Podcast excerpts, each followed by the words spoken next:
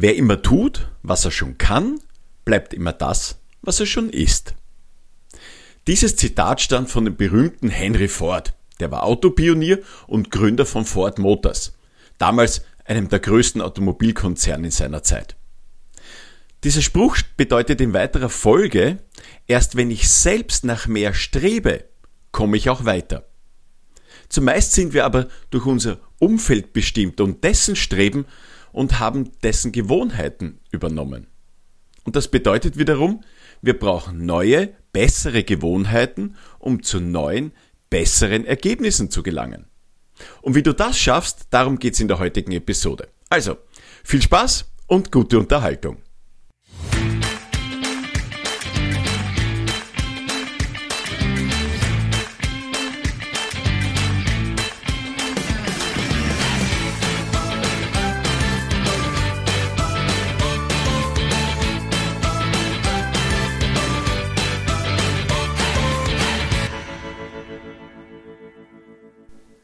Servus und herzlich willkommen im Poschcast.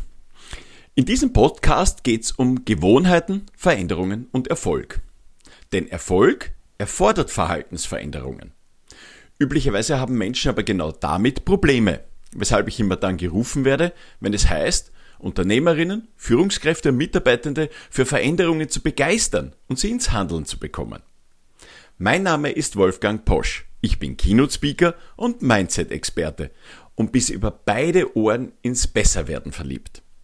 Die Idee vom Podcast ist, dir mehr Klarheit im Umgang mit Wandel zu verschaffen, damit du besser mit den Auf und Abs zurechtkommst und so deine Ziele erreichst.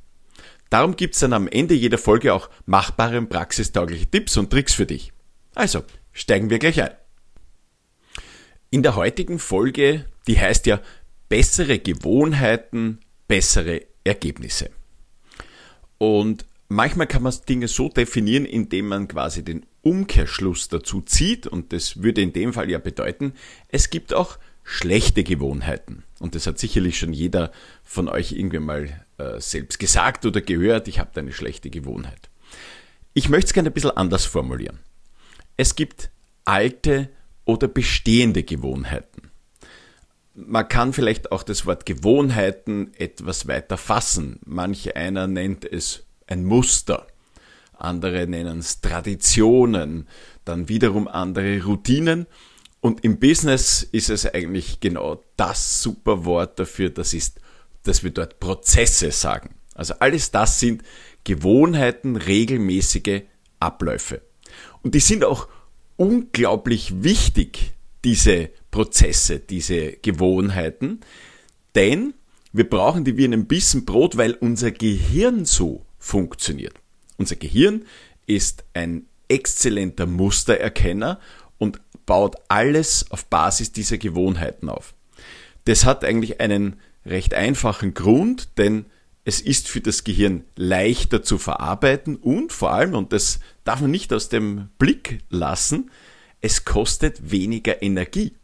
Und unser Körper ist so gebaut, dass er möglichst energiesparend durchs Leben kommt. Es liegt einfach damit, äh, oder es hängt noch daran, äh, wie wir früher mal vor Jahrhunderttausenden, Jahrmillionen gelebt haben, wo eben nicht jeder Supermarkt ums Eck war und wir jeden Tag etwas zu essen bekommen haben, sondern wo es darum gegangen ist, mit dem bisschen Energie gut Haus zu halten. Wenn aber in unserer modernen Zeit es heißt Veränderung, also soll Veränderung geben, ich will Veränderung haben oder ich muss mich verändern, dann stehen uns genau diese alten Gewohnheiten aber im Weg. Du hast sicherlich schon einmal gehört, so, ähm, das haben wir schon immer so gemacht. Oder was soll denn das jetzt bringen? Es hat ja bisher auch gut funktioniert. Also solche Sätze oder Ausdrücke, die können natürlich auch etwas anders lauten, aber die sind letztlich immer Ausreden, eine Art Schutzmechanismus im Gehirn. Das Gehirn versucht so Risiko zu minimieren und gleichzeitig, das soll man nicht unterschätzen, natürlich auch Energie zu sparen. Denn Gewohnheiten, alte Gewohnheiten, Routinen, die immer wieder ablaufen, brauchen weniger Energie. Und zwar erheblich weniger Energie. Neues zu lernen, ist, dass das verursacht Stress im Kopf. Stress wiederum schüttet äh, Cortisol aus. Cortisol erhöht natürlich wieder ähm, den, den Puls. Das braucht wieder mehr Energie und so weiter. Ähm, und das Gehirn ist so gebaut, dass es tatsächlich hier sehr, sehr gut darauf aufpasst, äh, was es tut und was es nicht tut. Und zwar lange bevor wir da irgendwie im Bewusstsein herumgraben. Wenn aber nun Veränderungen anstehen, ähm, neue Ziele ausgerufen werden, weil man das eben muss oder soll oder will, ähm, dann sind immer neue Prozesse erforderlich, ähm, bessere Gewohnheiten erforderlich, denn mit den alten Gewohnheiten haben wir ja festgestellt, würden wir ja nicht weiterkommen. Also brauchen wir neue, bessere Gewohnheiten. Und sowas könnte zum Beispiel eben sein, ähm, und ich habe das selbst erlebt, als ich Abteilungsleiter war in einem Großkonzern. Ich habe zwei Abteilungen geleitet, die Vertriebsabteilung und die Marketingabteilung. Da hat sich das Marktumfeld dramatisch geändert. Das Unternehmen war über 30 Jahre lang wirklich hoch erfolgreich, ist die Nummer eins geworden in seinem Markt und auf einmal ist es für sie immer schwieriger geworden, mit den Kunden und den Rahmenbedingungen klarzukommen. Also man kann auch andersrum sagen, mit den alten Prozessen, mit den alten Gewohnheiten, wie sie es bisher gemacht haben, sind sie nicht mehr so erfolgreich wie früher. Und so hat sich die Konzernleitung entschlossen, das auf neue Beine zu stellen. Ähm, sie haben also eine, eine Software eingeführt, eine Customer Relationship Management Software, kurz CRM, um diese Kundenbeziehungen besser abbilden zu können, ähm, damit man da im Markt wieder erfolgreich ist. Und vielleicht hast du das selbst auch schon erlebt, ähm, in deinem Unternehmen äh, hast entweder eine neue, etwas Neues eingeführt, das muss ja nicht eine Software sein, das kann ja auch äh, eine neue Struktur sein, also Organisationsumstellung, ähm, das kann, können neue Ziele sein, auf die es ausgerichtet wird. Und dann stellt man immer wieder fest, das klappt alles nicht so, wie man das will. Und aus eigener Erfahrung kann ich sagen, ich bin gelehrt worden und habe das selbst oft genug als Führungskraft eingesetzt und falsch gemacht, dass ich neue Ziele ausgerufen habe. Und dann hat man eben gelernt früher, da setzt man Anreize, wie man die Leute vor sich hertreibt, also quasi auf die Karotte zu. Und das ist eigentlich der größte, größte Fehler an der Geschichte. Das war mir nur damals einfach nicht klar, das habe ich damals noch nicht gewusst, denn der Fehler ist, die, Men die Menschen wollen meistens nicht hin zu einem Ziel, sondern sie wollen weg von etwas oder wollen eben nicht weg. Und der Satz, das haben wir immer schon so gemacht, ist genau so etwas. Man will nicht weg von den bestehenden, bekannten Prozessen. Das hat man sich eingeteilt, da hat man, da hat man seine Energieaufwände entsprechend geplant, da kennt man sich aus und das Risiko ist auch gut da.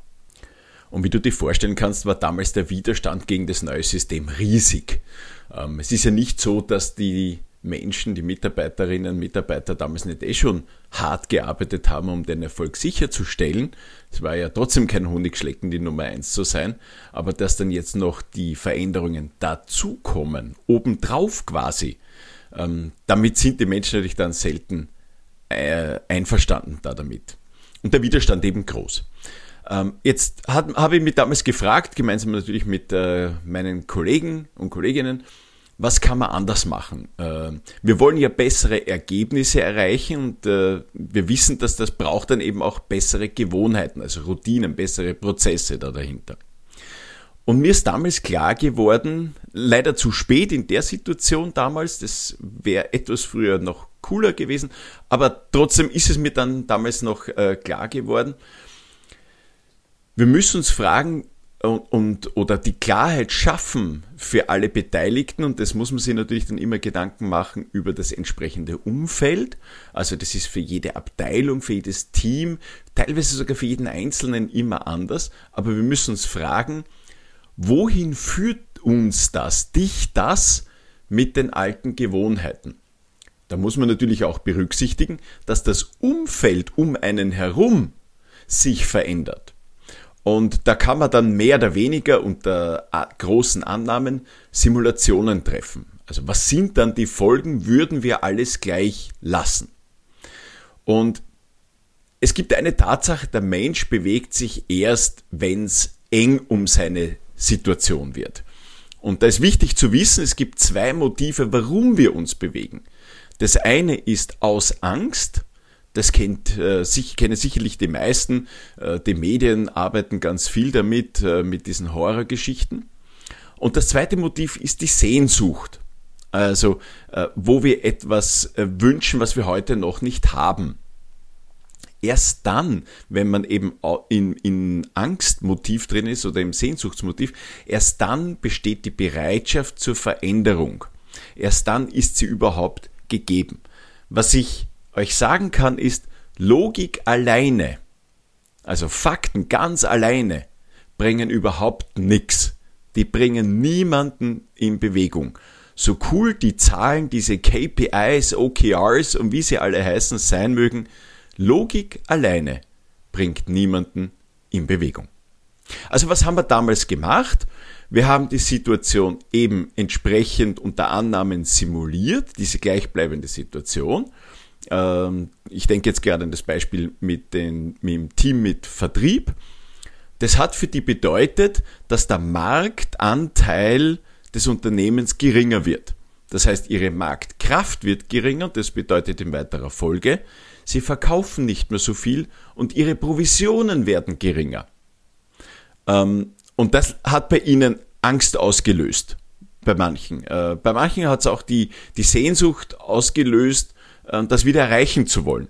Und so hat man sich dann eben entsprechend in dieser Situation genähert und dieses CRM-System mit den neuen Prozessen und neuen Anforderungen eben dann anders befüllt, um hier ein umfassendes Bild mit der Beziehung auf den Kunden zu bekommen.